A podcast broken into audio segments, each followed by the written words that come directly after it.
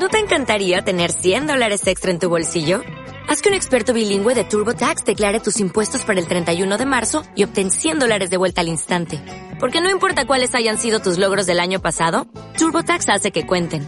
Obtén 100 dólares de vuelta y tus impuestos con 100% de precisión. Solo con Intuit TurboTax. Debes declarar para el 31 de marzo. Crédito solo aplicable al costo de la presentación federal con TurboTax Full Service. Oferta sujeta a cambios o cancelación en cualquier momento. Muy buenos días, señoras, señores, buenos días, amigos y amigas de Antena Azul. Reciban un cordial saludo quien les habla, Antonio Vargas, y de todo el equipo que hace posible este programa. Un programa, como todos ustedes saben, hecho íntegramente por profesores y alumnos de la Escuela Nacional de Policía. Hoy tenemos con nosotros como invitado a Juan Manuel Barrada, que es alumno de la escala ejecutiva del primer curso y ha sido oficial en el CNP en la Unidad Central de Expulsiones y Repatriaciones. Buenos días, Juanma. Buenos días, Antonio. Tenemos también con nosotros a Diego. Buenos días, Diego. Buenos días, Antonio. Y tenemos también con nosotros, como habitualmente, a Ana. Buenos días, Ana. Buenos días, Antonio. Vamos a dar paso a, a noticias del CNP. Noticias del Cuerpo Nacional de Policía. La Policía Nacional detiene a los responsables de la banda de proxenetas y extorsionadores más peligrosa de las que operan en España. Se les imputa una tentativa de homicidio con artefacto explosivo que tuvo lugar en Parla, Madrid, el 7 de noviembre del 2014, lesiones y tráfico ilícito de vehículos, entre otros delitos. Los arrestados, todos de nacionalidad rumana, estaban dirigidos por Dorel, alias el Señor del Polígono, sucesor de Clamparu, más conocido como Cabeza de Cerdo realizaban por el control de la explotación sexual de mujeres en Madrid y de otras actividades delictivas basadas en la extorsión.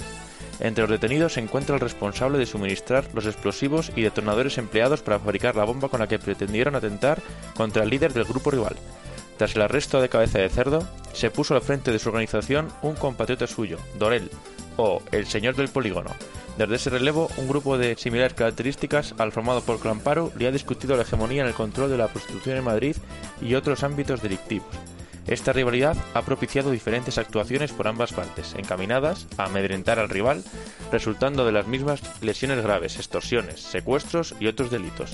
La operación ha sido desarrollada por agentes de las Brigadas de Policía Judicial e información de la Jefatura Superior de la Policía de Madrid, UDEP Central, de la Comisaría General de Policía Judicial, Brigada Local de Policía Judicial de Parla, GEO, TEDAX, UIP, Guías Caninos y GOIT. La Policía Nacional detiene a 10 personas que integraban una red privada de intercambio de pornografía infantil. Agentes de la Policía Nacional han detenido a 10 personas e imputado a otras 4 que formaban parte de una red privada de intercambio de pornografía infantil. Los arrestados se habían conocido en un foro en el que se compartía este tipo de material y habían creado un grupo entre ellos para compartir imágenes pornográficas de menores e incluso técnicas y consejos sobre cómo captar a sus víctimas o instruirlos en técnicas para mantener relaciones con ellos. En Noticias de la Escuela, esta semana se está desarrollando entre los días 2 al 6 de febrero el curso de capacitación para el mando, en el cual participan como ponentes el Comisario General de Seguridad Ciudadana, comisarios de distintas unidades policiales y autoridades militares.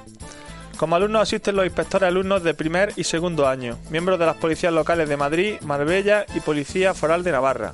También se está celebrando el seminario de interceptación de las comunicaciones. Consejos para nuestros mayores. La seguridad del ciudadano es una misión primordial en el día a día de la policía. Las personas mayores son un grupo específico de riesgo y por ello requieren una atención diferenciada por nuestra parte para proporcionarles los niveles de seguridad que les permitan un normal desenvolvimiento en la sociedad. A continuación les sugerimos una serie de consejos para la seguridad de dicho colectivo. En la vía pública. 1. En la calle camine por la parte interior de la acera, colocando el bolso en el lado de la pared. Utilice preferentemente bolsos de asa o bien que no lleven correa. 2. Evite hacer ostentación de joyas u otros objetos de valor y proteja su bolso o cartera en las grandes aglomeraciones. 3. No acepte ninguna propuesta que le ofrezcan por la calle, por muy ventajosa que le parezca. Puede ser una estafa. En el banco. 1. Al utilizar los cajeros automáticos no lleve las claves anotadas, procure memorizarlas, vigile los alrededores y evite sacar mucho dinero de una sola vez. 2. Para evitar ser observado o grabado, tape la mano con la que teclea su, su, clave secreta. 3. Procure ir acompañado por personas de confianza para firmar documentos o realizar cobro, cobros o pagos importantes. 4. Si es posible, domicile los pagos a través del banco. En la sección de curiosidades esta semana tenemos en el Monte Everest, la unidad policial más alta del mundo. Efectivamente, la policía china decidió abrir durante el 2008 una comisaría en el campamento base del Everest, a 5.200 metros de altura, la comisaría más alta del mundo. Todo partió con el fin de combatir el aumento de delitos en una zona donde circulan muchos montañistas. Al parecer, la idea ha dado resultados, con 20 guardias fronterizos en los primeros días de funcionamiento, en los que se atendieron denuncias de unos 2.000 turistas en la cara norte del monte. Era una medida necesaria para hacer frente a los delitos de la zona ante el aumento de turistas, más de 40.000 en el 2007. A continuación, Diego se va a encargar de la entrevista. Bueno, muy buenos días a todos, buenos días Antonio y buenos días Juan Manuel Barrada, miembro del Cuerpo Nacional de Policía y alumno de la escala ejecutiva de la sección Primero A, un compañero y mejor amigo mío. Buenos días, Juan Manuel. Buenos días, Diego, ¿qué tal? Bueno, pues eh, para empezar quería preguntarte y comentarnos un poco al resto de oyentes eh, tu trayectoria profesional en el Cuerpo Nacional de Policía. Pues eh, yo ingresé en el cuerpo en 2006, el 16 de febrero me incorporé en la 21B promoción. Mi primer destino de jurado en 2007 fue la Unidad Central de Expulsiones. allí estuve pues hasta 2011, que ascendí a oficial, soy de la 20 promoción de oficial.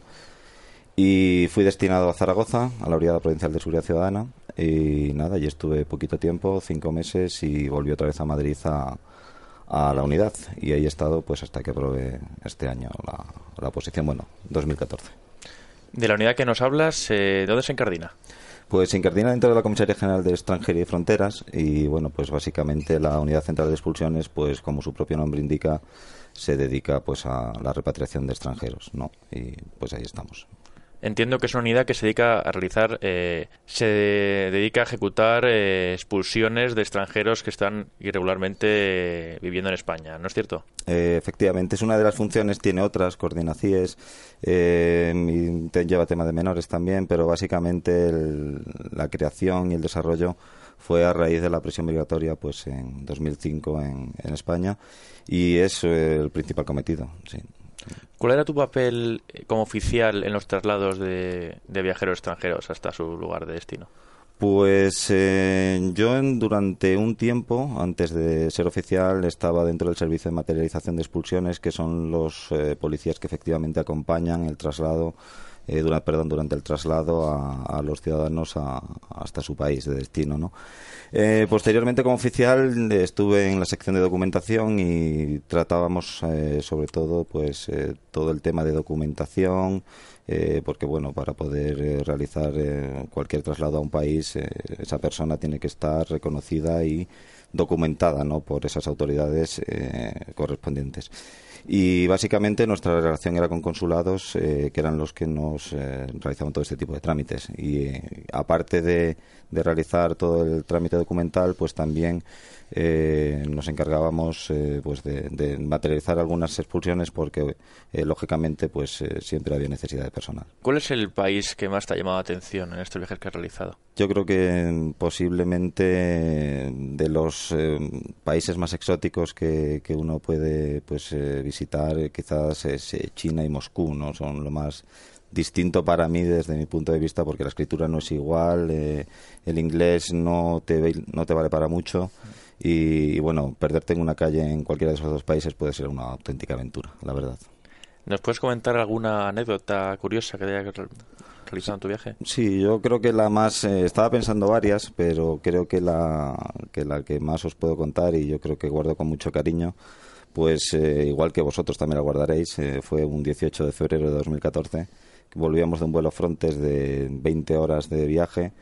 Eh, ese día nos salía, como vosotros bien sabéis, todos los que estáis presentes, la nota de la oposición, el resultado final, y estaba prevista la salida de la nota pues a eso de las 2 de la tarde.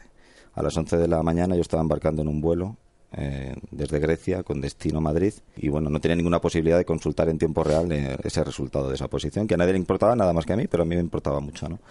Entonces eh, hice todos los esfuerzos con el comandante, mire usted a ver si me puede informar de alguna manera o tiene manera de contactar y en ese tipo de avión en el que veníamos pues no tenía ningún tipo de comunicación eh, vía móvil GSM. Y me dijo, tú enciende el teléfono móvil, yo te lo autorizo, no hay ningún problema, y cuando cojas una antena por ahí en alguna montaña, pues probablemente recibas por lo menos mensajes o, WhatsApp. Así lo hice y a las tres y media de la tarde pues eh, pillamos cobertura o cogimos cobertura en algún sitio y, de repente tuve 400 WhatsApps, 400 mensajes, una fiesta en el avión y, el vuelo que un- probablemente de los que más eh, recordaré en toda mi vida, sin duda. Pues muy bien, muchísimas gracias por tu asistencia a este programa. Muchas gracias, Diego. Gracias y esto ha sido el programa de esta semana. Muchas gracias a todos nuestros oyentes y recuerden que la policía está a su servicio 24 horas los 7 días de la semana.